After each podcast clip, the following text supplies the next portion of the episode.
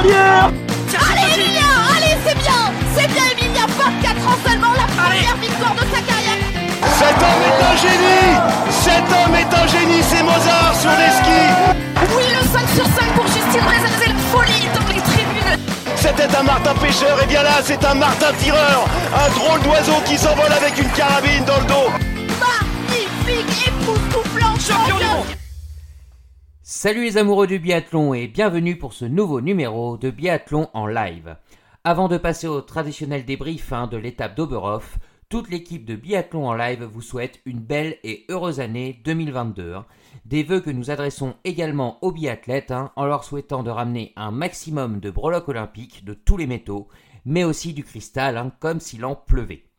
Alors c'est donc l'heure du débrief hein, de la plus brumeuse des étapes euh, de Coupe du Monde. hein. À moins de 4 semaines de l'ouverture des JO de Pékin, cette étape a été encore riche en enseignements, hein, notamment pour les Bleus qui ont encore squatté les podiums et qui ont pratiqué l'échangisme de dossards jaunes pour notre plus grand bonheur.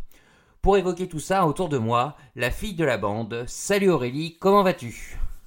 Salut Damien, ça va bien et toi? Impeccable, impeccable. hein, Aurélie, je, je crois que tu suis actuellement une série euh, norvégienne sur les frangins bœufs, hein, c'est ça? Ouais, c'est exactement. C'est très sympa. Intéressant Ouais. Super intéressant. euh, pas tellement d'un point de vue sportif, mais plutôt d'un point de vue euh, humain sur les, les frères, leurs relations et leurs relations au sport et à la compétition. Vraiment sympa. Ok, ok, ok. Euh, également à mes côtés hein, pour son troisième podcast, hein, Raphaël. Salut Raphaël, ça roule? Salut, salut. Bah écoute, euh, toujours chaud hein, pour cette année euh, qui va s'annoncer euh, bah, magnifique d'un point de vue biathlon. Euh, donc du coup, Ouais. moi, je suis chaud patate. D'accord, t'as passé un bon week-end de biathlon euh, devant Oberhof? Ouais, ouais. Alors euh, j'étais bien content d'être à la maison au chaud parce que franchement, ça donnait pas envie d'être dehors. Mais, euh, mais C'est bon, vrai. vu que c'était à huis clos, en vrai, euh, l'avantage, c'est qu'il n'y avait pas de spectateurs pour subir ces conditions. Ouais, c'est vrai, c'est vrai. ok. Et bien sûr, hein, pour euh, compléter l'équipe du jour, hein, le taulier de biathlon en live, Romain. Salut patron. Ça va? T'as passé de bonnes fêtes? Ah bah parfait, c'était des une bonne, trêve de Noël, mais on est content de quand même de retrouver euh, la caravane de la Coupe du Monde de biathlon euh, avec ce magnifique week-end à Oberhof, c'était c'était bien sympa. Ok, bon, bah, bien sûr, on va, en parler hein, justement au sommaire euh, de ce podcast. hein. Vous en avez l'habitude, les résultats euh, du week-end. On passera ensuite à la Coupe du Monde Homme hein, et la course au gros euh, où nos bleus ont, bien pris, place. On parlera bien évidemment aussi de la Coupe du Monde Dames où Marthe Roisland aussi a mis un, un petit coup de massue à ses adversaires euh, ce week-end. Et puis, euh, on parlera également hein, des relais mixtes. on fera un petit dossier spécial euh, qui, sur cette journée de samedi.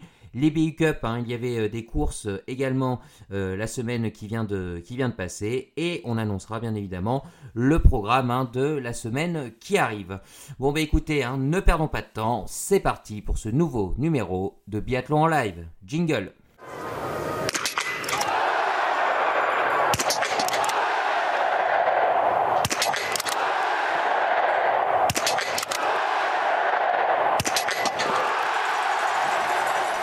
Allez, on commence donc avec les résultats du week-end et c'est Romain qui s'y colle. Ouais, exactement. Alors on a commencé euh, vendredi pour euh, avec le sprint homme qui devait avoir lieu. Euh, Vendredi au lieu de jeudi. Voilà, exactement, à cause des conditions météorologiques, il a été déplacé finalement le vendredi en fin de matinée. C'est Alexander Loginov qui s'est imposé dans le vent, la neige et, et le brouillard devant Emilia Jacquelin et Sturla Holm Leigrid. Euh, en début d'après-midi, euh, c'est Marte Roisland qui a commencé euh, parfaitement son week-end en s'imposant devant Julia Simon une nouvelle fois sur le podium mais ex aequo, deuxième donc avec Anna Sola, quelque chose qui est quand même assez rare, qu'on peut voir sur la Coupe du Monde. Ensuite, le samedi, nous avons eu des relais mix avec, donc le, sur le relais mixte traditionnel, la victoire de la Norvège devant la Biélorussie et la France à, à, 3 minutes, à 2 minutes. Pardon.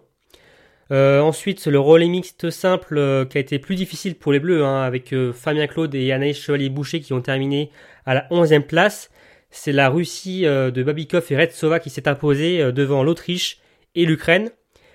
Et enfin, le dimanche, nous avons terminé avec les poursuites, avec la nouvelle victoire de Quentin Fillon-Maillet, sa troisième sur, ce, sur cette épreuve, d'affilée en plus, devant Sébastien Samuelson et Tarjei Et enfin, on a terminé cette semaine de compétition avec une nouvelle victoire de Marte Holzbourg-Roseland.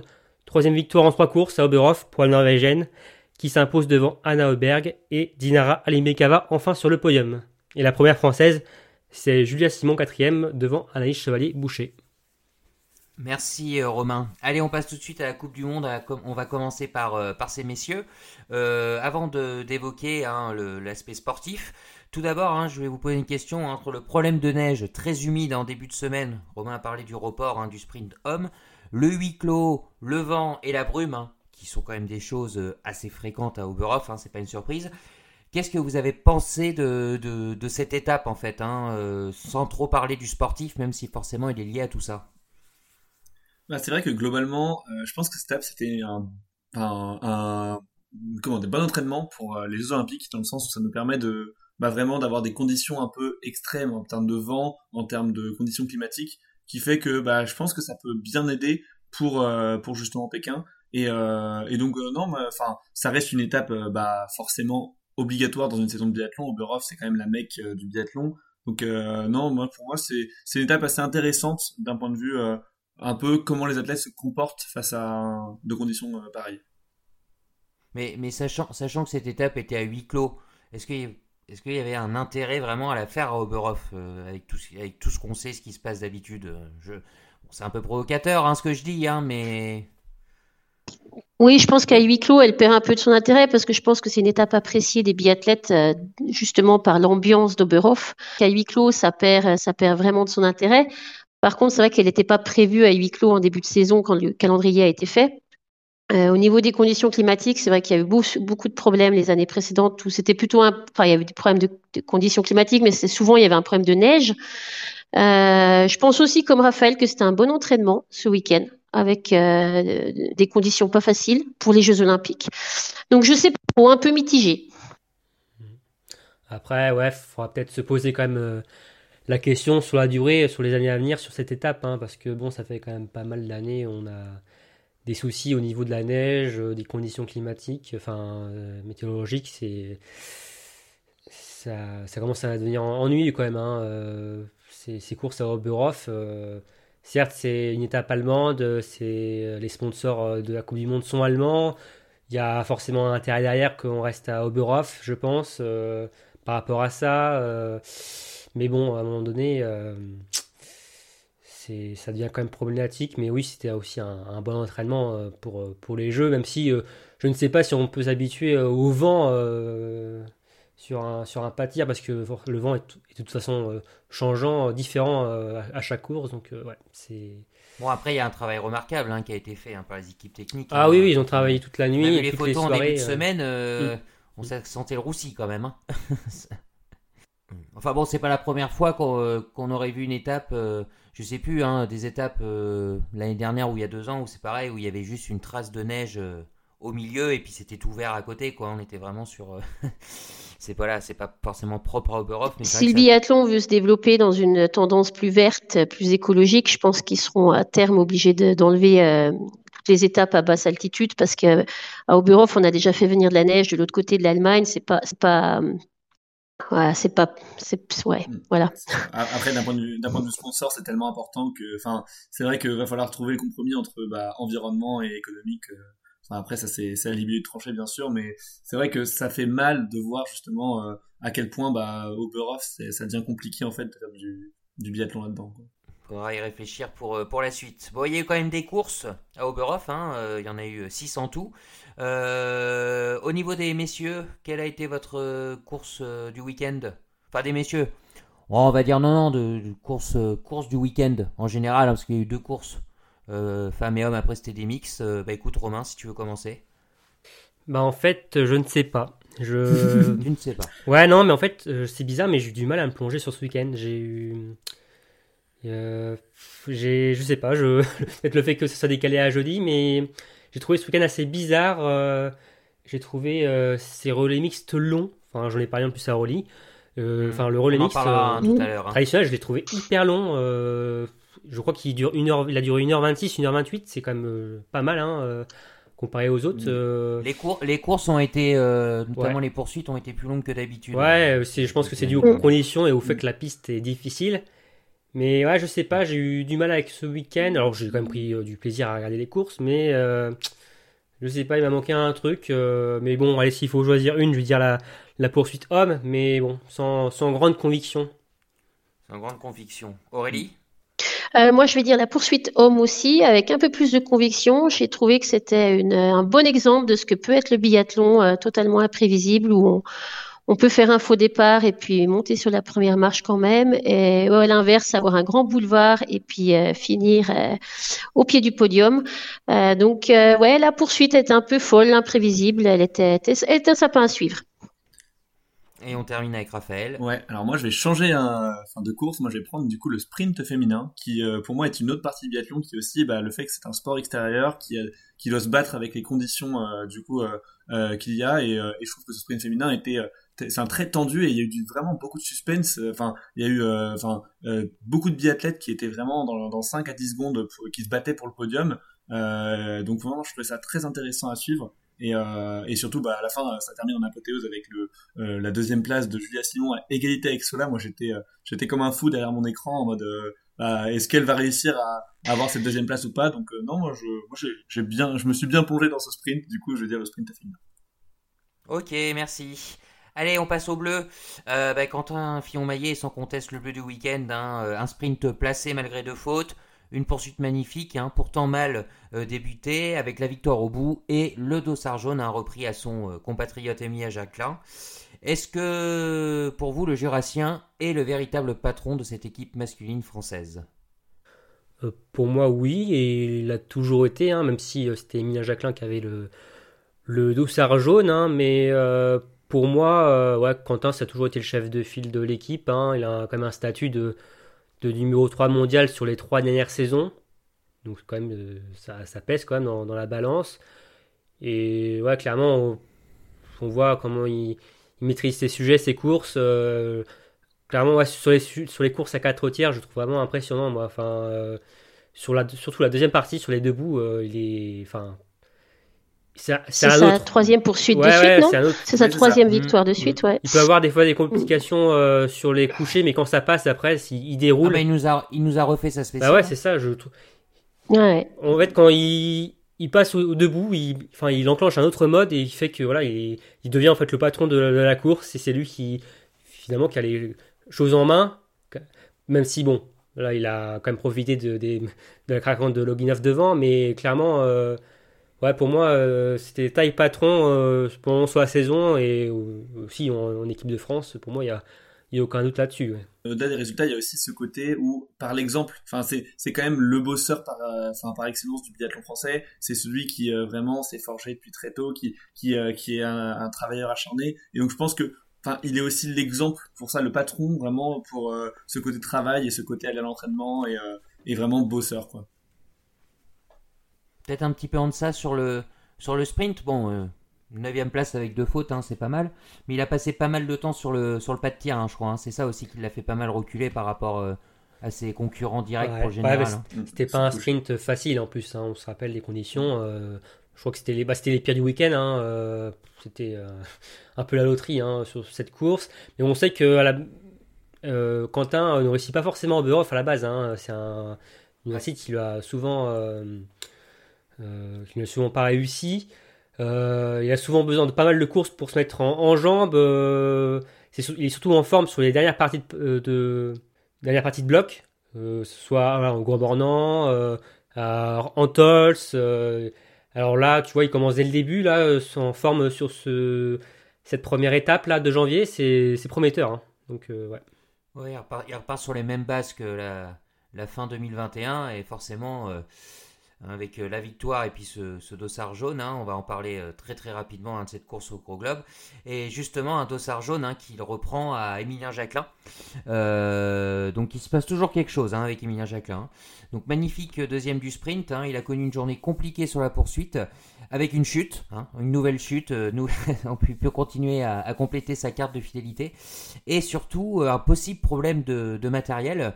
Est-ce que pour vous, cette course, bon, elle n'est pas forcément euh, synonyme de ce qui va se passer, euh, ce qui s'est passé avant ou le reste de l'année. C'est une course à part et elle rien en cause euh, vu tout ce qui s'est passé autour de lui sur justement cette, sur cette poursuite. Bah, je pense que clairement, pour moi, c'est vraiment un, cas isolé. Enfin, j'es- j'espère de tout cœur que c'est ça. Mais non, globalement, je pense que c'est un cas isolé dans le sens où il même lui-même le disait qu'il avait une certaine forme à ski et que il déplore un problème peut-être matériel ou euh, et puis en plus la chute ça n'a pas aidé. Mais non, clairement, je pense que euh, c'est une c'est une course à oublier pour lui et euh, je pense qu'il va faire un reset mental pour pour la prochaine étape et euh, et qu'il va repartir de plus belle. Euh, en plus, euh, enfin, sans forcément se fixer l'objectif d'avoir le, le dossard jaune, même si je pense que c'est un peu dans sa tête. Je pense qu'il veut préparer au mieux les Jeux Olympiques et, euh, et donc c'est vrai que, enfin, je pense qu'on va avoir un, un beau match euh, entre Français justement euh, à partir du moment où du coup on va avoir des différentes nations qui vont faire des, des impasses pour justement bah, bah, se battre pour pour avoir en fait ce dossard jaune et, et du coup non pour moi ça, ça ne remet pas en cause cette régularité. C'est un cas isolé, quoi. Exactement. Je pense pareil. Je pense qu'il a semblé en difficulté euh, dès le début. On, donc c'est pas tellement ce qu'Emilien. euh, Quand Emilien est pas régulier, généralement, c'est que, enfin moi je trouve, c'est qu'il est, soit il part comme un fou, soit il tire comme un fou. Euh, là, il a semblé quand même dans le dur dès le début. Donc je pense que c'est, plutôt une course anecdotique que, que anecdotique que, que, pertinente sur le- l'ensemble de sa saison. En tout cas, on a bien, on a bien compris qu'il n'y aurait pas de. Même avec le dossard jaune sur les épaules, hein, il ne joue pas petit bras en gestion. On l'a vu sur le dernier tir. hein, il a tout lâché. Ouais. euh, bon, il, fait, il fait trois fautes. Il aurait pu euh, peut-être essayer de de- de- d'assurer un petit peu plus, mais ça l'intéresse pas d'assurer. hein, euh, c'est un, compétiteur. Donc, euh, d'ailleurs, est-ce qu'on a un peu plus de précision sur cette histoire de, de matériel euh, euh, Est-ce qu'il y a vraiment eu un souci de matériel? Est-ce que c'était enfin, lui en était certain en interview hein, juste après la course, mais est-ce que depuis la fin de la course, on a eu un peu plus d'informations? Non, je ne crois pas qu'on ait eu de plus d'informations et c'est ça qui peut être aussi un, un peu inquiétant hein, parce que on a apparemment le fartage était bon, les skis euh, des autres athlètes euh, qui sont chaussés de rossignol ont bien ont bien skié aussi. Donc bon bah j'espère que c'est pas une, une maladie ou autre chose pour un virus pour pour Emilien mais euh, non non j'ai pas vu d'autres informations mais ouais ça, ça fait quand même c'est quand même bizarre que d'un coup En là tout cas, il lui ait était ce- certain que ça venait pas de sa forme moins physique bien hein, sur en une course. hein, euh. Ouais, bah tant mieux alors, hein. tant mieux, tant mieux. Hein. Mais euh, on va voir ça tout rapidement. Hein. voilà, non, mais c'est sa déclaration. Et on a aussi appris, hein, c'est intéressant, euh, grâce à Fabien Claude, en interview d'après-course, hein, que- qui a le même équipementier qu'Emilien Jacquelin, qu'il y avait un choix 1 et 2 au niveau des skis et que c'était Emilien Jacquelin qui avait le, le choix numéro 1. Et justement, Fabien Claude disait hein, qu'il a l'impression de s'en être plutôt bien sorti au niveau des, du ski et des sensations euh, avec le choix numéro 2. Donc, euh, bon, peut-être qu'on aura euh, une réponse un peu plus tard dans la semaine autour de ça. Mais bon, voilà, comme disait Romain, on espère que c'est pas un problème physique ou, quelque chose. bon, on verra. on verra ça. D'ailleurs, bon, on a parlé de, Quentin, on a parlé d'Emilien. Les choses se précisent au, général pour nos bleus. Entre le week-end moyen des Norvégiens et leur impasse sur la deuxième étape d'Oberhof, l'impasse probable hein, de Samuelson à Antols, l'absence de la tip-off pour Covid et surtout hein, la grande forme de notre duo bleu. hein. La question que je vais vous poser, c'est qu'est-ce qui pourrait empêcher un Français de ramener les gros globes à la maison? Oui, oui, puis spécial dédicace. Bah, globalement, euh, c'est vrai que ça semble sentir bon. Après, faut pas non plus s'enflammer. Comme dirait, comme l'a dit Quentin dans l'interview, euh, c'est vrai que bah, globalement, euh, on pensera au général après les Jeux Olympiques. Euh, c'est une année olympique, mais et puis globalement, quand on regarde d'un point de vue analytique, euh, du coup, euh, le troisième au général qui est Samuelson, euh, il a quand même fait une 40e place à l'individuel d'ouverture. Si jamais il fait une, une impasse, ça veut dire qu'il y aura deux courses, les deux courses retirées deux C'est cas. ça, deux il courses individuelles, ouais. Exactement. Donc ça veut dire qu'il il a une course qui est figée en, en tant que 40e et donc un seul point euh, euh, pour le classement. Donc c'est vrai que c'est ils, ils- ils partent avec des gros avantages euh, et surtout avec euh, la possibilité euh, de faire des euh, comment de- d'avoir des ratés. Euh, mais après, enfin encore une fois, si un raté c'est euh, comme aujourd'hui pour Emilien, c'est une 17e place. Franchement, c'est vrai que ça semble quand même bien parti. Après, j'ai pas envie de leur porter la poisse non plus. Ouais, une- quand même, une- les adversaires laissent une porte grande ouverte quand même hein, à, à Emilien et Quentin. Là, là, déjà qu'ils ont de qu'on se l'avance. pose la question, qu'on se pose la question, c'est incroyable quoi. Bah déjà qu'on qu'ils ont de l'avance au général, c'est déjà pas mal. Une belle avance quand même sur euh, pas mal de clients. Euh, là, qu'on leur laisse une course en plus, euh, alors qu'ils ont aussi des résultats en ça aussi. Emilien a une 35e place, déjà, ça fait des courses en. Des Quentin, une petits points 32e. moins. Voilà, donc finalement, ils vont peut-être pas perdre tant que ça. Donc, ouais, ouais, c'est- Moi, ouais, pour moi, Quentin, je vois quand même. euh, Enfin, il a déjà montré dans le passé qu'il pouvait euh, durer tout, un hiver, même si euh, vise peut-être les jeux en priorité. Mais pour moi, je m'inquiète pas pour Quentin. Emilien, quand même, on voit qu'il a passé un cap cette année. il est quand même beaucoup plus régulier. On verra la semaine prochaine si la poursuite de Oberhof euh, n'est qu'un petit accro. Voilà, je, aussi Emilien peut faire largement le taf. Ouais, c'est quand même, ils ont quand même les, les cartes en main pour, euh, pour aller chercher ce, ce gros lob là, euh, les deux, là, les deux, les deux petits bleus là. Et puis c'est quand même fou de se dire que s'il y en a un qui craque, on a potentiellement l'autre. Enfin, c'est vrai que c'est. enfin, Ah ouais, on a, on a c'est eu ça aujourd'hui, hein. Ouais. c'est hein. ça, c'est vraiment ça. C'est ils prennent le relais l'un l'autre euh, et et il y en a. Enfin, depuis, je sais plus, ça fait combien de courses, mais j'ai l'impression qu'il y en a un. Enfin, il y en a forcément un des deux sur le podium depuis 5-6 courses. Enfin, c'est c'est quand même assez monstrueux d'avoir ça euh, en équipe de Ouais. France. quoi. Mhm. Ouais, celui qui perd gros, c'est quand même la Tip-Off, hein, Oberhof, bon, bien malgré lui. Hein. Euh, ça, c'est quelque chose qui peut arriver à nous bleus aussi. Hein, euh, Ah, ça, on peut pas, oui. Hein. Ça, on Ouais. peut pas maîtriser ça. Même eux, ils Je vous peuvent rappelle pas la forcément question, hein, c'est qu'est-ce qui pourrait empêcher un Français de ramener le gros globe? Donc il faut euh, prendre tous les, tout ce qui justement euh, peut être un frein pour eux. Ça, malheureusement, ça peut l'être. Ah, ça, ouais. Donc, Euh, euh, On croise les doigts pour, pour eux et même pour les autres aussi. Hein, mais ouais. Après aussi, le grand perdant dans l'histoire c'est de ce week-end, c'est euh, Christiansen, hein, qui a fini très loin euh, sur euh, la Ouais. poursuite. Donc, qui a quand même assez relégué au classement, qui est même passé désormais derrière euh, Tariebeu, qui a moins d'une victoire euh, de Quentin, euh, mais quand même, il y a quand même une distance hein, entre, les, entre les deux et même avec euh, Emilien. Donc, euh, ouais, ouais, on se dirige peut-être vers un, quand même un duel. Donc, euh, Quentin-Emilien avec un Samuelson euh, en observateur euh, qui serait prêt à bondir si jamais les deux tricolores flanchent complètement euh, sur la fin de l'hiver. C'est ça, Samuelson hein, qui sera, comme je disais, certainement absent euh, à Antols. D'ailleurs, Romain, hein, est-ce que tu peux nous faire un petit point sur les, impasses prévues pour les différentes nations euh, majeures? Ouais, alors euh, je vais essayer d'être assez clair. Alors on n'a peut-être pas forcément toutes les infos, mais alors sur Upholding déjà, il n'y aura pas les grands A, les grands leaders de l'équipe de Norvège, hormis Marte Holzbourg-Rosseland et Thierry Lekoff. Euh, Marte Holzbourg-Rosseland sera, elle, absente à Antols, comme les Suédois.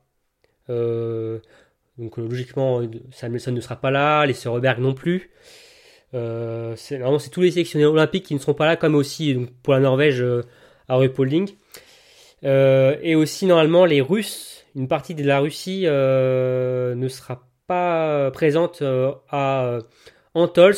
Latipov devait ne pas y être, mais vu que bon il a été euh, testé positif à la Covid euh, ce premier week-end euh, en janvier et qu'il sera aussi absent normalement à Ruhpolding, logiquement il devrait quand même être du voyage pour Antols. donc c'est assez flou encore sur qui sera absent ou pas pour la Russie.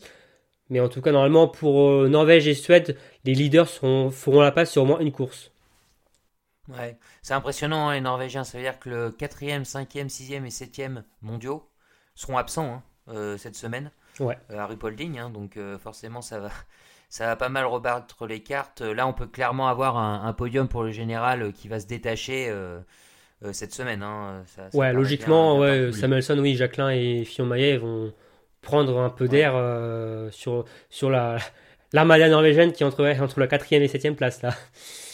Ouais, c'est clair, c'est clair, clair. Bon, affaire à suivre. Et puis, bien sûr, hein, sur le site biathlonlive.com, hein, vous retrouverez euh, euh, ces impasses, ces officialisations, entre guillemets, hein, qui, seront, qui seront données. Peut-être que certaines arriveront aussi entre l'enregistrement euh, de ce podcast et la diffusion. Oui, c'est sûr même. Romain Le, nous, Ouais. là, on, sont- voilà, pour être honnête, pour être franc, on tourne le podcast le dimanche soir, là.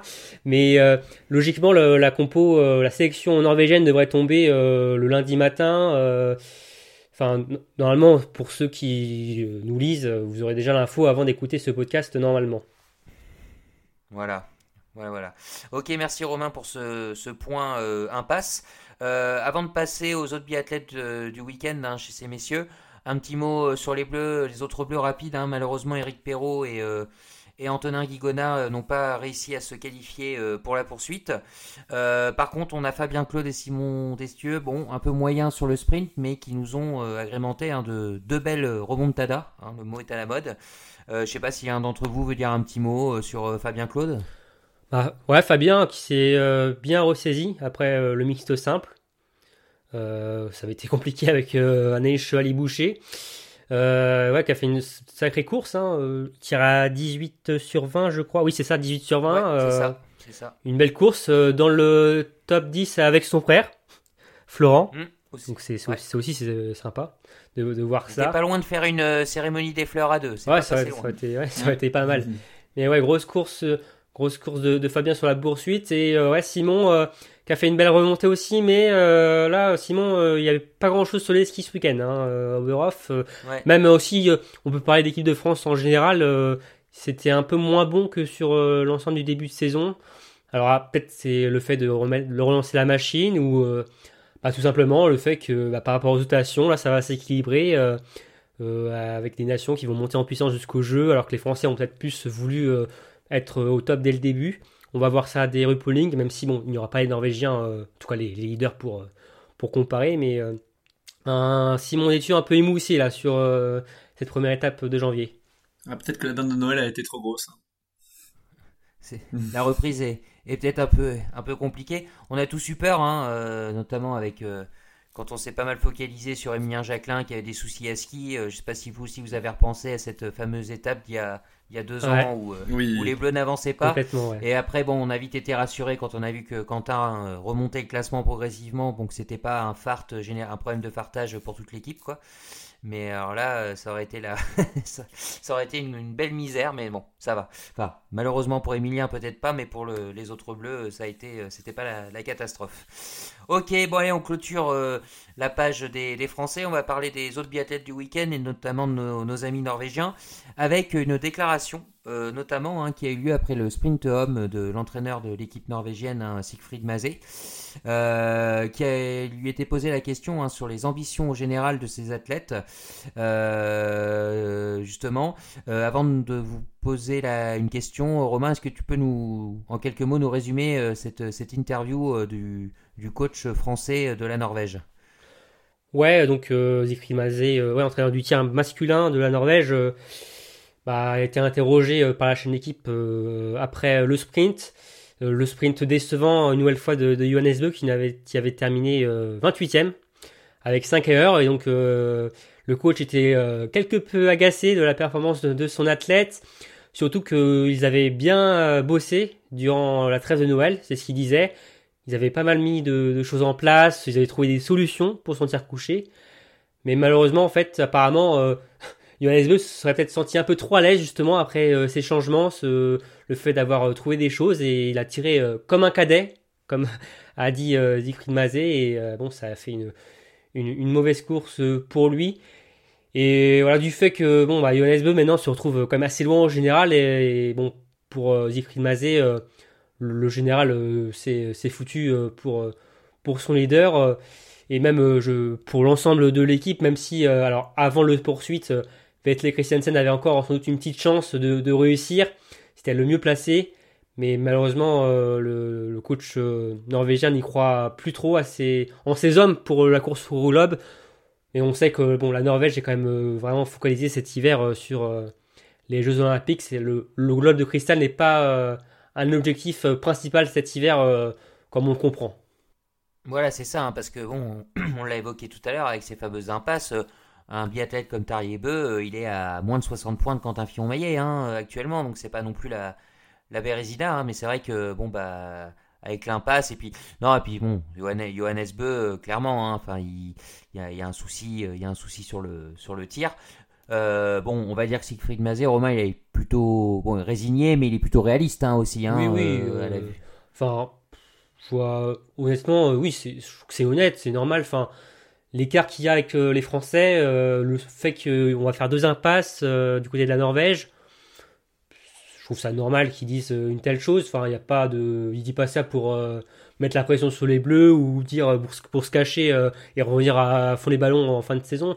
Non, pour moi là, les Norvégiens n'ont plus du tout les, cartes en main pour jouer le général. Il va falloir vraiment des grosses craquantes, comme on le disait, d'Emilien ou de Quentin, ou même de Sébastien Samuelson pour, pour aller le chercher, ce général. Hein. Oui, mais, oui, je disais moi j'ai pas vu euh, j'ai pas vu l'interview sur l'équipe, mais euh, est-ce que est-ce qu'il avait l'air d'accord avec cette euh, décision collective de d'avoir un objectif donc d'équipe de, des Jeux Olympiques vis-à-vis du par rapport au général ou est-ce que ça a juste été décidé comme ça et et, lui, c'est donc. Euh, il n'en a pas vraiment non, il parlé. Hein, pas, non, il l'a pas forcément dit. Il n'a pas donné son point de vue sur le fait de tout miser sur. Non, parce que je suppose que c'est quelque chose qui se discute entre les entraîneurs, mais, mais j'ai quand même plus l'impression que, que c'est un objectif des entraîneurs sportifs, physiques euh, norvégiens et des athlètes que, que éventuellement de, de Siegfried Mazet. Mais euh, il, y a, il, y a, quand même une petite éclaircie au milieu de tout ça pour les Norvégiens. Ça semblait être assez rapide sur les skis. Euh, ouais, et puis Tariebeu, il fait quand même, il fait quand même la, la, saison. Euh, ça, ça, fait très très longtemps que j'ai pas vu Tarier euh, en, en, aussi bonne forme.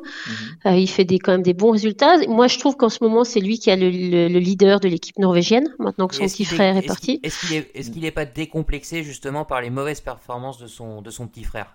Bon, on n'a pas la réponse hein, forcément, mais on pourrait, le, on pourrait le penser au vu de ce qui se passe cette saison. Ouais, je pense que ça le désole quand même un petit peu, hein, mais euh, parce que je pense qu'ils ont quand même un objectif familial aussi. Euh, ça, ils le disent chaque année. Euh, il y a l'objectif de ramener le, le, globe à la maison, euh, la maison Beu. Euh, maintenant, oui, c'est possible. Après, aujourd'hui, par exemple, il a fait, il a fait une super, super poursuite. Aujourd'hui, hier, enfin dimanche, par exemple, il a fait une super poursuite. Euh, c'est vrai qu'il allait très vite. Par contre, il a fini, euh, il a fini, c'est vrai qu'il a fini cuit comme une frite. Euh, à la fin de sa poursuite, on l'a vu qu'il avait du mal à se relever. C'est ce tour-là qu'il a, qu'il a aidé à enlever ses skis.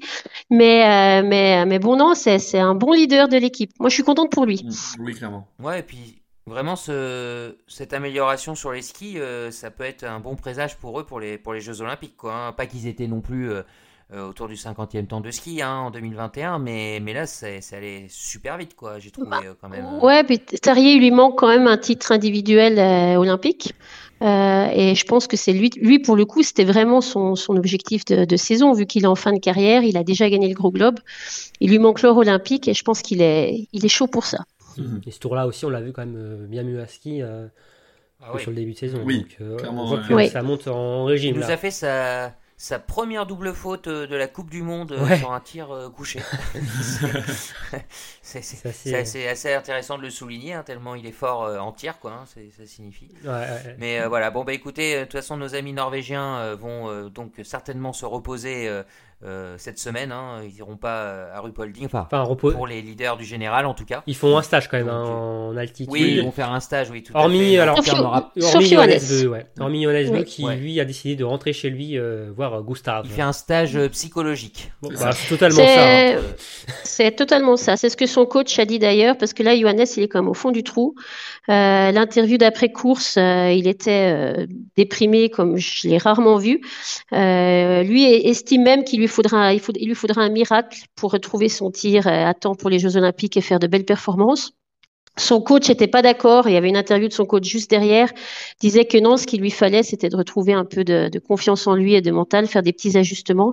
Et son, coach disait donc euh, que ça lui ferait beaucoup de bien de, de, déconnecter un petit peu à la maison.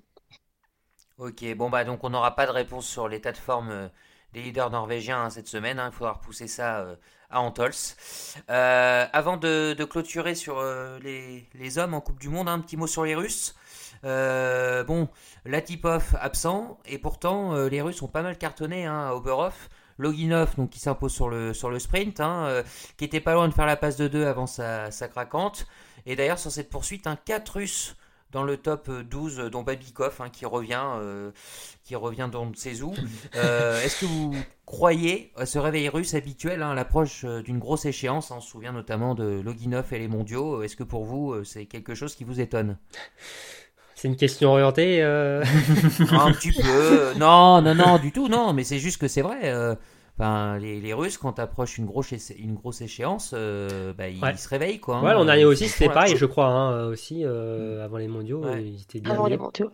Bah, c'est un peu comme les Allemands, quoi. Enfin, c'est vrai qu'ils ont l'habitude de bien préparer les grands rendez-vous et que ça monte en puissance. C'est vrai que c'est des nations qui, euh, on a l'habitude de voir ça. Donc euh, après, enfin, voilà, moi je j'étais surtout très impressionné du. alors, pardonnez-moi pour la prononciation, mais Cherokos Votov, pardon, du coup, qui, qui avait qui un super temps de ski et qui, malgré deux fautes, a terminé huitième du sprint homme. donc c'est vrai que j'étais, enfin moi j'étais vraiment impressionné surtout de la forme à ski des divers biathlètes russes. Ah, même Loginov, hein, il, il, avançait hein, ah ce bah, week-end. Oui.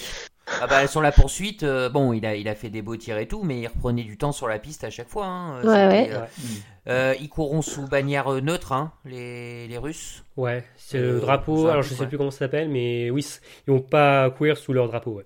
Je crois que c'est réfugiés. C'est drapeau, olympique. drapeau olympique. Ouais, comité olympique russe. C'est pas les réfugiés, je crois que c'est juste, ouais, c'est la bannière olympique. Non, comité olympique russe, quelque chose comme ça, je crois. Rock. Ah voilà, ouais, c'est peut-être ça. Il, existe encore le comité olympique russe, je pensais pas. Donc, euh, ok, bon, bah, de toute façon, ils seront à suivre, hein, comme d'habitude, hein, notamment euh, Loginov et le sprint. Hein. C'est toujours euh, une, grande histoire d'amour. Donc, on verra ça. Allez, on clôture pour les hommes, on va passer aux dames. et puis, on va parler, bah, on va commencer par les bleus, hein, bien évidemment. Et Julia Simon, la confirmation, on peut le dire. Une nouvelle deuxième place sur le, sur le sprint. Un dernier relais décisif sur le relais mixte. Et une nouvelle poursuite pleine de caractère, malgré deux fautes dès le premier coucher. Est-ce qu'on peut dire que la biathlète des saisies en a fini avec ses démons du début de l'hiver?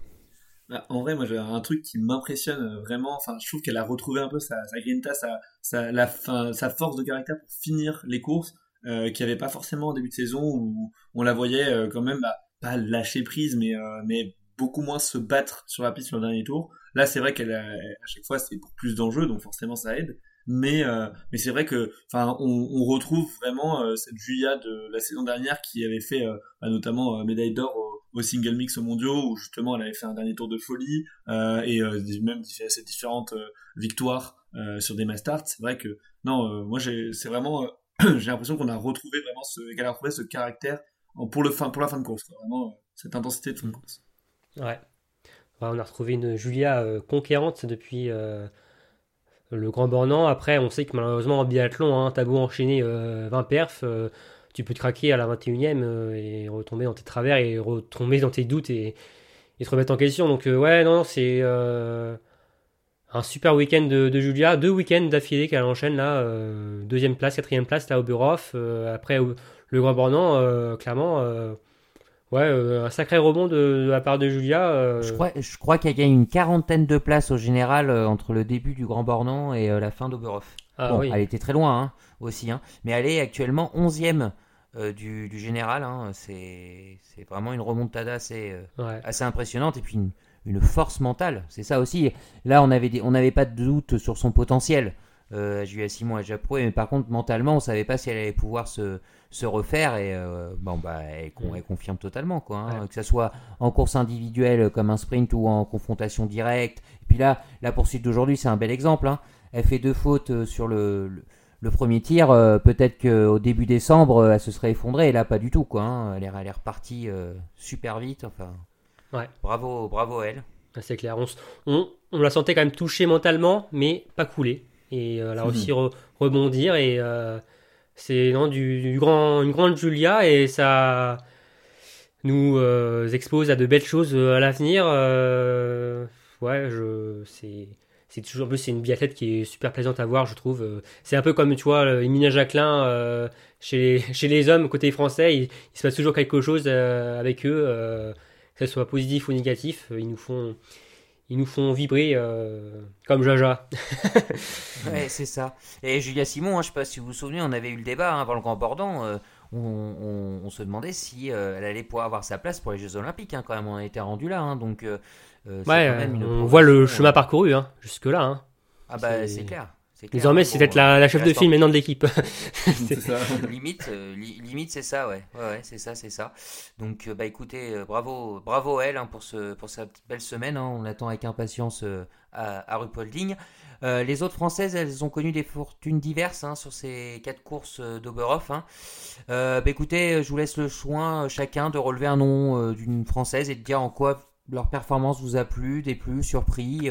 voilà, on va commencer avec Aurélie De qui tu veux nous parler, Aurélie Alors, je vais parler de Justine. Ça m'a ni plu, euh, ni surpris, euh, ni déplu, on va dire, mais ça m'a frustré euh, parce qu'encore une fois, je crois que j'avais déjà dit ça en décembre après le Grand Bornand. Elle, elle a des temps de ski exceptionnels et, euh, et par contre, euh, voilà, le, le tir ne suit pas.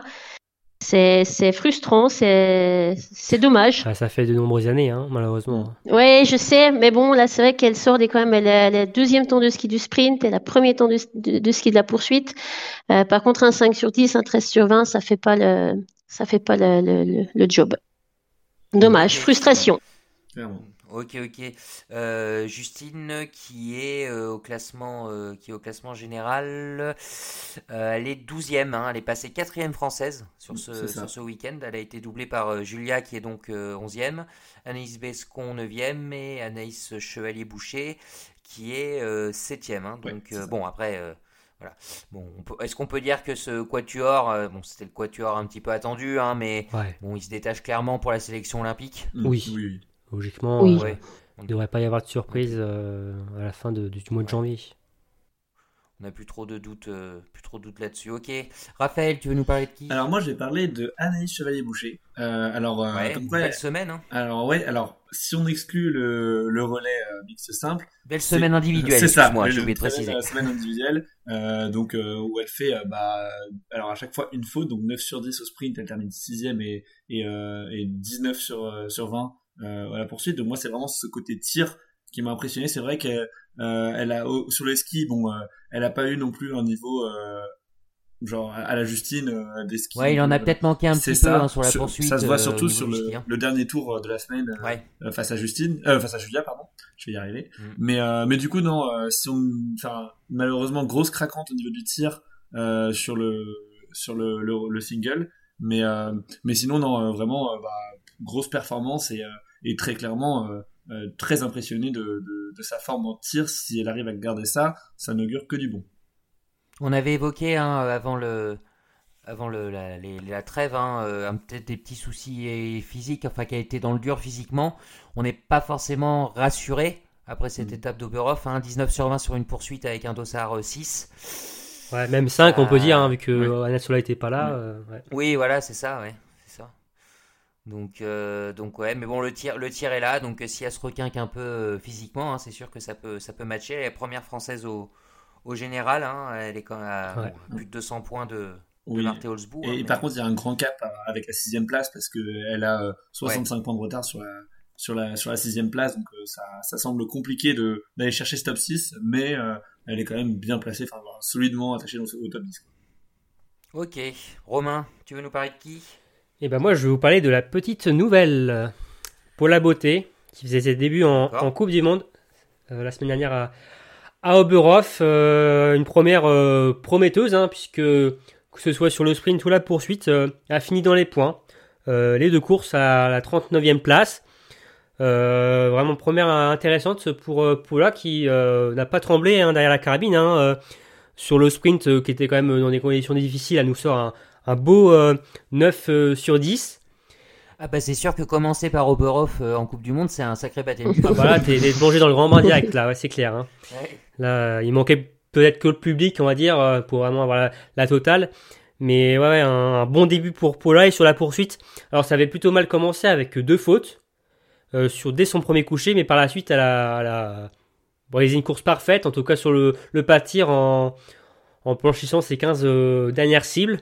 Donc pour finir une nouvelle fois euh, 39e, donc euh, ouais, un, un bon week-end pour Paula. euh, et juste pour vous dire, euh, sur le sprint, elle avait le 50e, 54e temps de ski, donc un temps de ski dans les 60. Donc pour la poursuite, donc euh, non, non, c'est un week-end Ouais, ouais, euh, puis plutôt un- prometteur. Comme tu disais, Romain, un, un beau, un beau mental, hein, parce que commencer une poursuite, sa première poursuite en Coupe du Monde, euh, avec euh, deux fautes dès le premier tir, on se dit, oulala, là là, ça va peut-être être long, et puis non, non, elle s'est bien ressaisie. Bon, sur les skis, euh, c'est moins rapide, hein, mais après, voilà, hein, c'est, elle, a, elle a- elle a quel âge, Paula elle vient d'avoir 21 ans. Elle a eu 21 ans le Ouais, 19 voilà, hein, décembre, je crois. euh, bon. Certaines, euh, certaines à cet âge-là vont plus vite, mais voilà, c'est bon, première Coupe du Monde. euh, et bon, on, on se pose pas de questions, hein, sera la Rupolding normalement? Logiquement, oui. oui, oui. Ouais, ouais, ouais, surtout sur deux, deux épreuves aussi rapprochées, il y a des chances que qu'on la voit. Ok, ok, ok. Bon bah c'était euh, le, choix de, mes camarades euh, pour les pour euh, pour les bleus. On va clôturer le, sujet bleu. On va passer à la course au général. Alors là, trois courses, hein, trois victoires pour Martelsbourg-Island, hein, deux victoires individuelles bien évidemment. Donc auteur d'un week-end exceptionnel. Est-ce que pour vous, la Norvégienne a mis un véritable coup de massue sur le gros globe et notamment sur sa principale concurrente? On en parlait la semaine dernière, hein, Elvira Heuberg. Oui, totalement. Enfin, pour moi, depuis le début, c'est euh, ma, ma grande favorite. Hmm. Euh, même si elle va faire une impasse, euh, bon, euh, pour moi, clairement, un fil tout droit vers ce général. Hein. Et elle peut se permettre, justement, plus de, ouais, de faire cette impasse. Elvira Robert, qui est la plus proche, devrait aussi en faire une. Donc, mhm. clairement, pour moi, il y a, si elle reste dans cette continuité à ce niveau-là, il n'y a pas de raison qu'elle n'aille pas chercher son premier gros globe à, à 32 ans. Euh, même avis Romain, ça, reste quand même la marque des champions ou des championnes de, gagner toutes les courses d'un week-end. Euh, ils sont pas si nombreux que ça à l'avoir fait. On a été très habitués avec Martin, mais ça reste quand même assez rare. Et euh, je pense aussi que là, elle a pris quand même un coup d'avance. elle dégage quand même une certaine sérénité. On en avait parlé aussi hein, précédemment. Elle fait pas de bruit. pas, mais alors c'est oui. la, la, poursuite, ça a été limpide, rien à dire quoi. Elle est solide. Bah, en fait, c'était comme Loginov, elle a été euh, sereine, mais elle, par contre, elle a réussi à, à faire le, travail jusqu'au bout. Et puis les, tirs qu'elle a fait étaient quand même très très les, enfin les, les, balles qu'elle mettait dedans étaient très très propres hein. c'était c'était c'était plein centre elle a eu quelques cordons mais sinon c'était quand même des, des jolis tirs donc, hein, si je résume bien votre position, elle y va tout droit hein, pour son premier euh, gros globe. Euh, donc, Elvira Heuberg va faire une impasse également comme la norvégienne. Hein, on devrait peut-être avoir un mm. statu quo. Oui, en, revanche, les Bélarusses, eux, c'est pas forcément prévu. Romain, t'en as pas parlé. donc, euh, bah, ma connaissance, non, ouais. Mm. Ouais, alors bon, c'est vrai qu'Anna Sola, du coup, problème, petit problème de santé, je crois, sur la poursuite. c'est oui, oui ou quelque chose. Euh, donc euh, bon, elle a, pris, elle a pris cher, hein, comme on dit, hein, quand même. Elle a perdu beaucoup de points aujourd'hui. Euh, bon après, ça, lui fera son score, ça lui fera son joker. Hein. Il y a Alim, Bekava, elle par contre, qui a fait une belle course et qui est en position. Est-ce que vous pensez que les, les sont les seuls qui peuvent encore peut-être un peu titiller Bartolsbou d'ici la fin de la saison ou non, elles, finiront peut-être sur le podium, mais, c'est déjà trop tard. Ouais, moi je pense que c'est plus la deuxième option parce que quand on regarde Alim Bekava qui est la plus régulière et qui est actuellement troisième, elle est quand même à 119 points euh, derrière euh, Marty donc euh, deux victoires complètes. Enfin, ça veut dire qu'il faut qu'elle gagne deux fois pour prendre le dossard jaune, mais je la vois pas garder le dossard jaune par rapport à, à Marty Donc non, pour moi, la, plus grande rivale reste Elvira malgré, malgré ses, ses, absences du coup à Antols. Donc non, je pense que ouais, Enfin, même si elle, risque de faire une bonne position au classement général, je vois bien sur le podium Aline Bekara. Euh, par contre, euh, pas plus, plus haut que ça, je dirais. Ouais, la, la Elvira la dernière balle qu'elle loupe là, sur le, le, debout, a fait mal, hein, parce que elle se, fait, euh, se fait doubler. Bon, après, elle a rattrapé sur, sur la piste, hein, mais c'est vrai qu'elle a perdu quelques, quelques points au passage. Donc, bon, bah écoutez, hein, tant pis pour le suspense, mais vous l'aurez compris, sauf catastrophe, il y a de fortes chances que Marthe Holzbou ouais. finisse, mm. remporte ce, ce, gros globe. Ouais, Romain oui, je suis d'accord avec toi. ah oui, d'accord. tu voulais, euh, tu, voulais redire quelque chose. Non, non. Euh, ok, ok, ok. Bon, allez, on clôture pour euh, cette course au général, hein, que ce soit chez les hommes ou chez les femmes. On va parler de la journée de samedi, hein, qui était une journée consacrée au, relais mixte hein, et relais mixte simple. D'ailleurs, c'est le seul euh, relais mixte euh, qui aura lieu euh, en préparation pour les, Jeux Olympiques. vous l'avez vu chez les Français, Quentin Fillon-Maillet et Emilien Jacquelin ont été préservés pour ce relais. Est-ce que vous trouvez que c'est une décision logique des coachs? C'est un petit peu râlé sur, sur les réseaux sociaux, hein, mais est-ce que pour vous c'est une décision logique Pour moi, oui. Pour moi, oui, surtout pour le relais mixte simple. Pour le relais mixte double, c'est vrai que ça aurait, vu qu'il n'y en a qu'un avant les Jeux Olympiques, ça aurait pu être intéressant de le tester quand même. Après, c'est vrai que voilà, ça, reste quand même euh, compréhensible. Ouais. Oh, et puis c'est c'est dans la continuité ce qui avait été annoncé hein, euh, par le stade de l'équipe de France, hein, c'est-à-dire euh, pas pas d'impasse pour les pour les leaders bleus, mais par contre il y aurait des adaptations sur les étapes. Donc je sais pas si ça se poursuivra sur le sur les relais de la semaine prochaine. Peut-être pas, hein, parce qu'il faut préparer quand même les, les JO. Après, il y aura deux relais hommes, hein, je crois, avant les JO. Ouais, deux relais hommes, deux relais dames, ouais, ouais. Après, je sais que Fred Jean ouais. disait que il pourrait y avoir des changements, par contre, chez les dames euh, sur les relais. On pourrait faire tourner. L'obje- L'objectif était quand même d'être à 100% à Oberhof. À l'inverse, du coup, des hommes où on a fait quand même des impasses avec Emilia Jacquelin et, et Quentin Fillon-Maillet sur les relais. Mais chez les dames, ça pourrait changer. euh, Il pourrait y avoir des changements sur les prochains relais. Mais ouais, logique euh, pour moi, euh, faire des impasses sur une course, Ouais. comme ils ont fait. Il n'y a pas de problème. euh, voilà, évidemment, euh, c'est toujours bien euh, de mettre la meilleure équipe possible sur les relais mixtes, euh, c'est important, mais Ce n'est pas un manque de respect pour ces épreuves. non, bon, pff, Oui. voilà, c'est bon. Euh, Il y a euh, la Suède, la Norvège euh, et d'autres nations qui vont faire des impasses tout court euh, sur toute une Oui. étape, donc euh, bon, euh, c'est pas sur un relais que ça, voilà, on va Que ça va faire la, scandale. hein. Et puis, et puis surtout, la euh, différence. mettre euh, Simon Détieux et, euh, et Antonin Guigona, c'est vrai que ça reste quand même des, des Ah très oui, bons on- athlètes. Enfin voilà, c'est c'est c'est pas- pas, non plus. euh, voilà, On n'est pas allé chercher, ils sont en Coupe de France, hein, euh, oui, euh, c'est quand même. Oui, puis la, la Norvège qui met son équipe, sa meilleure équipe, euh, enfin sa meilleure formation d'équipe euh, sur le relais mixte, c'est pas du tout par respect pour le relais mixte, hein, c'est vraiment pour, euh, pour, pour tester le relais euh, et entraîner le relais de, sous cette forme-là. Oui, non, mais c'est ça qui pourrait être reproché aux Français, entre guillemets. C'est de ne pas avoir mis une équipe type, euh, vu que c'est la seule course de préparation avant les Jeux Olympiques. euh, cette épreuve de relais mixte hein, sera olympique. Pas Mhm. simple, hein, le mix euh, tout court. Euh, c'est ça qui peut leur être reproché, de ne pas avoir fait un test grandeur nature et de partir un peu dans l'inconnu à, à- à Mhm. Pékin. Quoi, hein. Après, c'est des, des biathlètes d'expérience aussi, hein, ils ont fait plein de relais entre eux, ils savent ce qu'ils Oui, puis on faire. n'est pas, euh, pas sur des relais d'athlétisme. On a un mois des jeux, de enfin, je, ça, je pense pas que ça aura non plus une influence incroyable d'avoir fait ce relais mix sur celui des, celui des Jeux Olympiques. Hein. Enfin, c'est Ok. euh, voilà, c'est pas non plus, c'était pas essentiel. Bon, malgré ses absences, hein, euh, la France termine quand même troisième du relais mixte. Euh, est-ce que pour vous, alors la France et puis les résultats qu'on a eu, est-ce qu'on peut tirer des enseignements de ce relais mixte, pardon, de ce relais mixte euh, pour celui qui se déroulera aux Jeux Olympiques dans moins d'un mois ou un petit peu plus d'un mois? Euh, alors pour moi, il y a, il y a deux enseignements à tirer. Alors, il y a le- Ouais. l'enseignement principal, c'est que la Biélorussie va être vraiment très dangereuse et Mhm. très clairement avec euh, du coup l'Allemagne, la Russie, la Suède et bien sûr la France et la Norvège.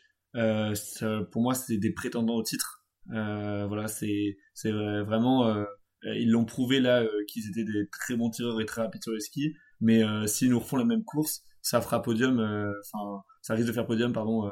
au JO. Donc ouais, non, très clairement.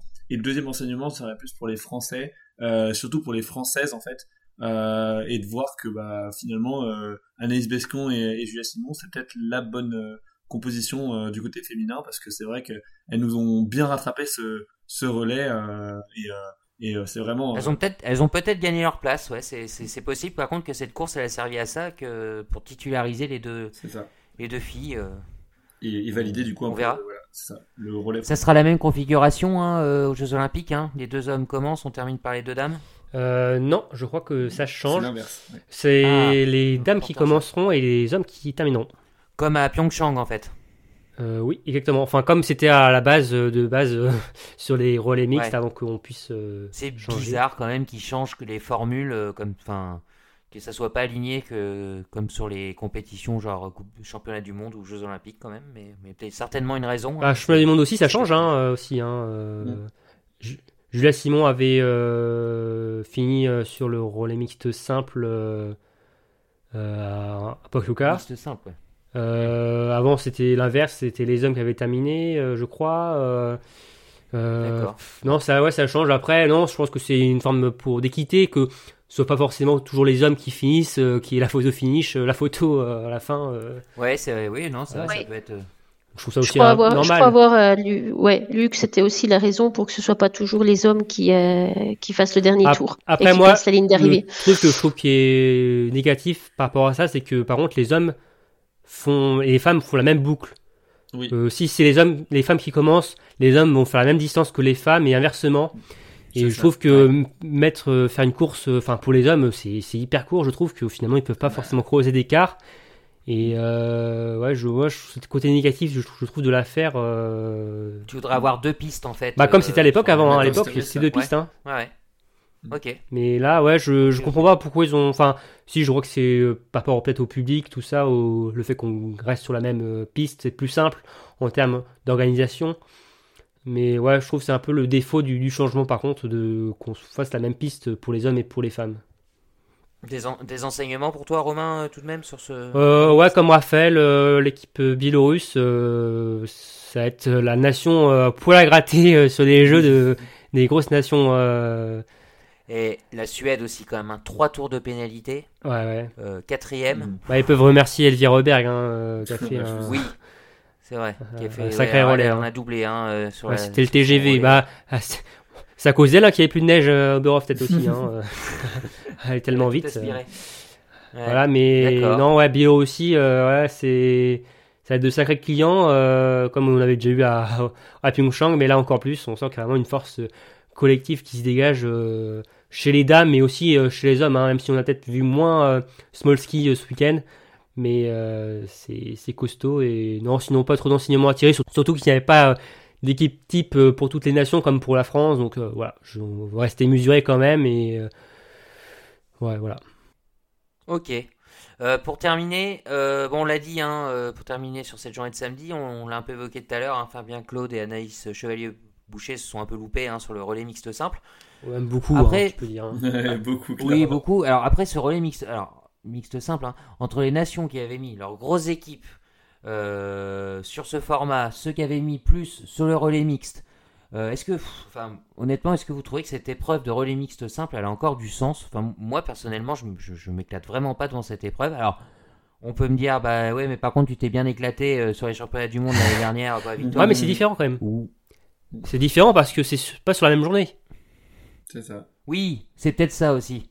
Non, mais en fait, en fait, euh, il y en a qui ont, voilà, il y en a qui ont aligné. Alors, il y a des raisons aussi. Hein. Par exemple, une équipe comme la Belgique, euh, qui a pas une, une équipe euh, très grande au ni- niveau du potentiel, va se mettre plus sur le, envoyer ses gros sur le mixte simple parce qu'il y a que deux personnes. Il y a peut-être Mhm. plus de chances de faire de résultats. Donc là, il y a un côté tactique. Ça, je l'entends tout à fait. Par contre, il y a eu aussi des côtés pas tactiques où on a privilégié euh, le mixte simple ou Bah. l'autre, enfin, sans grande raison, ce qui fait que ça a déséquilibré. En fait, le problème. Enfin, c'est que déjà, il y a que deux relayeurs. Euh, Il y a aussi un relais à côté. Ouais. Et on sait que généralement, sur certaines, euh, bah, que pas mal de nations, sur les relais, euh, font reposer certains athlètes. Et étant donné Ouais. qu'on a que deux athlètes alignés déjà sur le relais mixte simple, forcément, ça se voit tout de suite quand tu veux reposer des athlètes. C'est plus flagrant que sur un relais à 4. Bah, on, le, on le voit sur le résultat. oui, voilà. De toute façon, euh, Russie, Russie, Autriche, Ukraine sur le mixte simple. Il y a que le Bélarus qui a réussi un peu, à, qui fait 2 sur le mixte et 4 sur le mixte simple. Mais euh, pff, ouais, non, je sais pas. Après, bon, l'Autriche, c'est comme des habitués sur le relais mixte simple. hein, ils ont la paire euh, incontournable Hauser euh, Eder.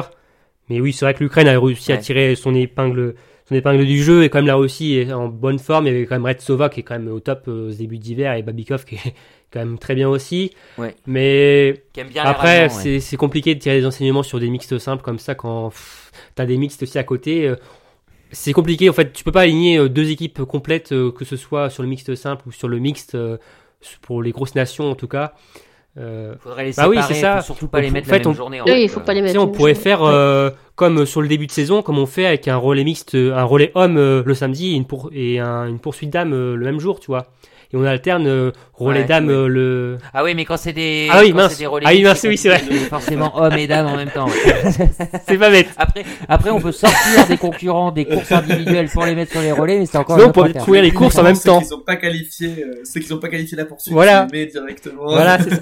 Sinon, on Ah, court là, les, des surprises. on court les courses en même temps, voilà, sinon. Exact, On va faire disputer un sprint et un individuel féminin en même temps, et puis ils pourront faire un Non mais oui, non, oui, c'est vrai que oui, oui, non mais oui, euh, on oublie ce que j'ai dit, mais voilà, mais non, c'est, Non, mais ça pourrait être un mixte simple qui est en ouverture d'une étape de Coupe du Monde et on termine un dimanche sur un relais mixte. totalement, Enfin, ouais, ça, en ouverture, euh, ouais, c'est, Après, peut-être que pour les télés, euh, c'est un peu moins vendeur, alors euh, on, les, on les met ensemble. je- ouais, c'est vrai, vrai qu'un Mais- mixte simple comme ça en une seule journée, c'est pas forcément vendeur, c'est sûr que, ouais. Mais est-ce qu'il y aura d'autres relais mixtes simples euh, sur le D'ici d'ici la fin de la saison. la fin de la saison. ouais, je crois. Ouais, parce que euh, c'est- Euh, Parce que c'est vrai que. Ouais, il y Ah, en a Otepa, un à- en Estonie. Ah, Otepa. ouais, en Estonie. Mm. C'est ça, Ah, ok. C'est ça, c'est ça. Donc euh, bon bah on verra si on si ça me réconcilie un petit peu, mais euh, et ça sera euh, pareil hein, dans l'enchaînement du relais mixte, hein, donc on sera sur la même euh, Ouais, la même euh, configuration. configuration. Allez, euh, on met un terme euh, à cette euh, à ce samedi de relais. Avant de passer le Big Cup, Romain, on fait un petit point classement général. Si tu veux nous nous donner quelques quelques données Ouais. hein, pour ces messieurs et ces dames. Donc chez les dames, c'est Marthe Holzbourg-Rossoland qui est en tête avec 537 points. Avec euh, 449 points, c'est Elvira Heuberg, euh, la suédoise. Euh, 418 points, c'est Dina Alimekava, euh, la biélorusse, qui donc occupe la dernière marche du podium. Et côté française, donc la première, euh, c'est Anaïs Chevalier-Boucher, 307 points. Septième, donc et neuvième, euh, on en retrouve Anaïs Pescon avec 292. Belle bagarre, hein, on en parlait tout à l'heure hein, pour les Françaises, hein, pour la place de meilleure Française. il y a une grosse cinquantaine de points entre, entre Justine 12e et Anaïs Chevalier 7e. Ouais, c'est très serré, ouais. Il y aura, il y aura du suspense. Exactement. Ok. Et le tossard bleu chez, chez les dames, Elvira Heuberg, je suppose? Ouais, dossard bleu chez les dames, euh, Elvira Heuberg, euh, ouais, toujours en tête et bien en tête, hein, 40 449 points, pardon. euh, donc, bah, comme au général, comme je l'ai dit, mais avec euh, une large avance sur Davidova hein, qui en compte 291.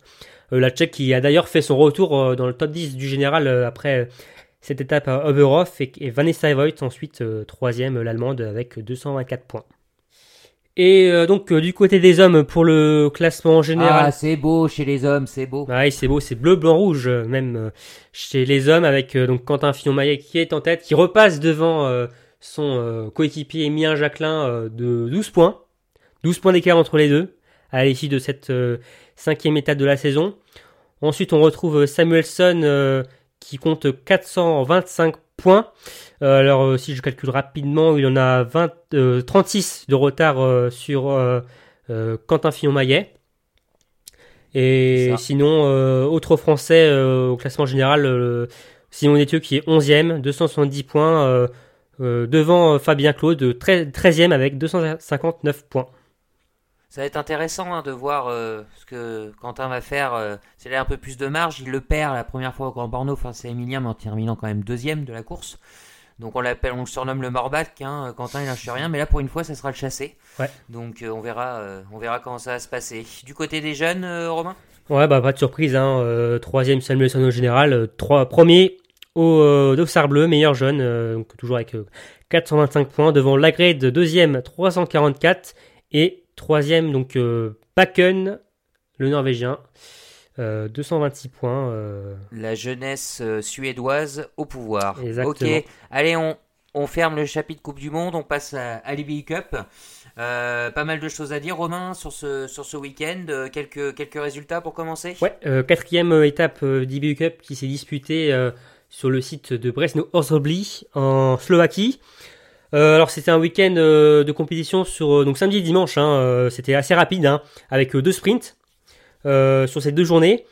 Euh, alors les premiers sprints samedi a vu la victoire donc d'Alexander Andersen, euh, le frère de Philippe. Donc, toujours là, hein, les, les Norvégiens. On a toujours un, qui- Ouais, toujours un, toujours un derrière l'autre. Soit les deux ou les Andersen, voilà. toujours, toujours présent. Euh, premier français, c'est Emilien Claude, 8 Alors, chez les dames, alors, je suis désolé pour la prononciation. C'est une Norvégienne qui a gagné. Alors, elle s'appelle euh, Ragnhild Femstenveik. Désolé, Aurélie. Euh, qui a été hyper rapide sur euh, ce week-end de compétition. Et on peut noter la deuxième place de Guillaume Guigona, la sœur, pour ceux qui se demandent, de- d'Antonin qui a réalisé donc son premier podium en EBU Cup, mais aussi la cinquième place de Camille Benet. Ensuite, donc le dimanche, de nouveau des sprints, avec la victoire euh, une nouvelle fois euh, d'un Norvégien, euh, Sindre Jor. euh, euh, Laisse Auré- Vas-y, Auré- Aurélie. Vas-y, dis, prononce-nous le nom, s'il te plaît. Sindre Fjellheim Jord. Eh bien, nous te remercions. Je vous en prie. donc qui s'est imposé devant deux euh, de ses compatriotes, euh, Bjørntegard et Dalleux. D'ailleurs, ils ont terminé 5 dans les 6. Donc l'équipe B est vraiment prête pour euh, remplacer les Ouais, A. on va les voir euh, cette semaine là. euh, Ça va être. euh, ça va être Exactement. Et d'ailleurs, on peut aussi noter encore la huitième place d'Emilien Claude, comme la veille, hein, sur, sur sprint. Et enfin, euh, sur le sprint dame, la victoire de la Russe Larissa Kuklina, avec un 1 sans faute, devant euh, la Norvégienne qui a prononcé tout à l'heure Aurélie. Euh, et aussi, côté français, on peut noter la superbe quatrième place de Sophie Chauveau qui a réalisé un sans faute. Je crois que normalement c'est son premier en DBU Cup, donc euh, ça paye. Hein. Alors ça paye pas pour un podium, mais ça paye pour un, un gros résultat. Et une nouvelle fois Camille Benet qui termine cinquième. Donc euh, de beaux résultats quand même en équipe de France sur euh, l'équipe Big Cup.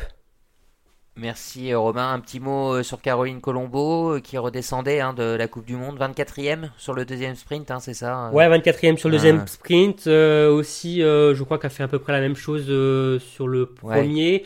Elle termine cinquième français sur le premier sprint. Et là, elle termine quatrième. Donc oui, ce sera pas le retour de, de Camille, de Caroline, pardon, à Repolding euh, euh, cette semaine. euh, Dès, c'est- dès cette semaine, ouais. euh, compliqué. Ouais. Mm. Mais il y a du niveau en équipe de France. C'est bien aussi. Ah bah oui, la relève, euh, la relève est là. Et donc, euh, bah, l'IBU Cup, hein, tu, tu, le, tu en parlais, euh, ça aura lieu également euh, cette semaine et toujours en Slovaquie. Hein. Ouais, toujours en Slovaquie, on reste sur euh, ce même site. Ça commencera euh, dès mercredi avec euh, des individuels courts. On enchaînera vendredi avec des sprints et le samedi avec des poursuites. Ok, et avec une grosse échéance euh, à la fin du mois de janvier. Ouais, totalement. Entre le 20 la semaine du 24 et 30 janvier auront lieu euh, les championnats d'Europe à Harbour en, en Allemagne. Ok, ok, et des encore plus jeunes hein, aussi, euh, il y aura un peu de Junior Cup hein, en Slovénie aussi cette semaine. Ouais, à Pokluka, alors à la base, l'étape devait avoir lieu à Orfilsen, mais euh, en raison des, des conditions, euh, des restrictions sanitaires euh, dans le pays, l'étape a finalement été décalée, reportée, délocalisée pardon, à, à Pokluka, qui, sera d'ailleurs le site des championnats d'Europe junior le- la semaine suivante. Donc euh, troisième étape de Junior Cup euh, cette semaine euh, entre le 13 et 16 janvier avec euh, des sprints et des relais mixtes donc euh, où il n'y aura pas de français sur cette étape, mais il y en aura la semaine suivante, donc euh, sur les championnats d'Europe junior. Ok, ok, ok, donc on revient à la, première division, à la Coupe du Monde, hein, on le dit depuis le début du podcast. Cette semaine, c'est Rupolding. Malheureusement, hein, huis clos, hein, ça vous le saviez déjà, hein, c'est pas, ça date d'il y a un petit Alors moment. non, il y a encore, Euh, encore rien d'officiel, hein, alors on parle. Ah, pardon, je alors, suis allé ouais. trop vite. Alors normalement, alors ce qui est sûr, c'est que la première course euh, mercredi, euh, le sprint dame est à huis clos. Après, pour le moment, il n'y a encore pas d'officialisation pour la suite. L'info devrait tomber normalement lundi là. Donc euh, Ok, donc peut-être que vous l'aurez déjà au moment de ce, ce podcast. On n'est pas très optimiste. non, normalement, on devrait se diriger vers un huis clos. Je vois, moi, c'est D'accord, et donc au menu, Romain. Au menu, donc, comme je le disais, donc mercredi, on va commencer, donc ça commence très tôt, hein, mercredi à 14h30 avec un sprint dames. Le jour suivant, donc le jeudi, ça sera aux hommes, 14h30, la même chose. Euh, un relais le vendredi, euh, assez inhabituel, hein, euh, avec le relais dames à 14h30. Samedi, ce sera au tour des hommes, toujours la même heure. Et enfin, le dimanche, nous enchaînerons avec des poursuites. Euh, donc midi 45 les dames et 14h45 les hommes. Eh oui, il faudra attendre euh, Antols hein, pour euh, revoir de nouveau des, des Mastart. Merci euh, Romain. Bah écoutez, je pense que le, le tour est fait, hein, c'est bien complet Oui. euh, autour de cette étape euh, d'Oberhof. Hein, donc euh, vous l'aurez compris, hein, la Coupe du Monde reprend dès mercredi, hein, donc euh, une grosse semaine, 5 jours de, de biathlon euh, en Allemagne. Euh, Romain, Raphaël, Aurélie, merci à vous trois euh, pour, euh, pour vos éclairages sur cette, euh, cette semaine euh, allemande. Hmm, merci Damien. Euh, n'hésitez Merci, pas. merci à toi. Avec, toujours avec plaisir. hein. Comme d'habitude, n'hésitez pas à nous laisser euh, vos, vos commentaires hein, sur, euh, sur ce podcast, hein, ce qui vous a plu, déplu, et puis bah, sur le biathlon euh, en général. Hein, euh, likez, partagez, des pouces verts, euh, des pouces rouges aussi si vous voulez. Oh, pas trop quand même. On les accepte. hein. pas trop, non, pas trop. Ouais, c'est jamais, euh, jamais trop sympa. Et puis, bah, écoutez, euh, bonne semaine à toutes et à tous, et on se donne rendez-vous très vite pour un nouveau numéro de Biathlon Live. Ciao tout le monde. Salut Salut Salut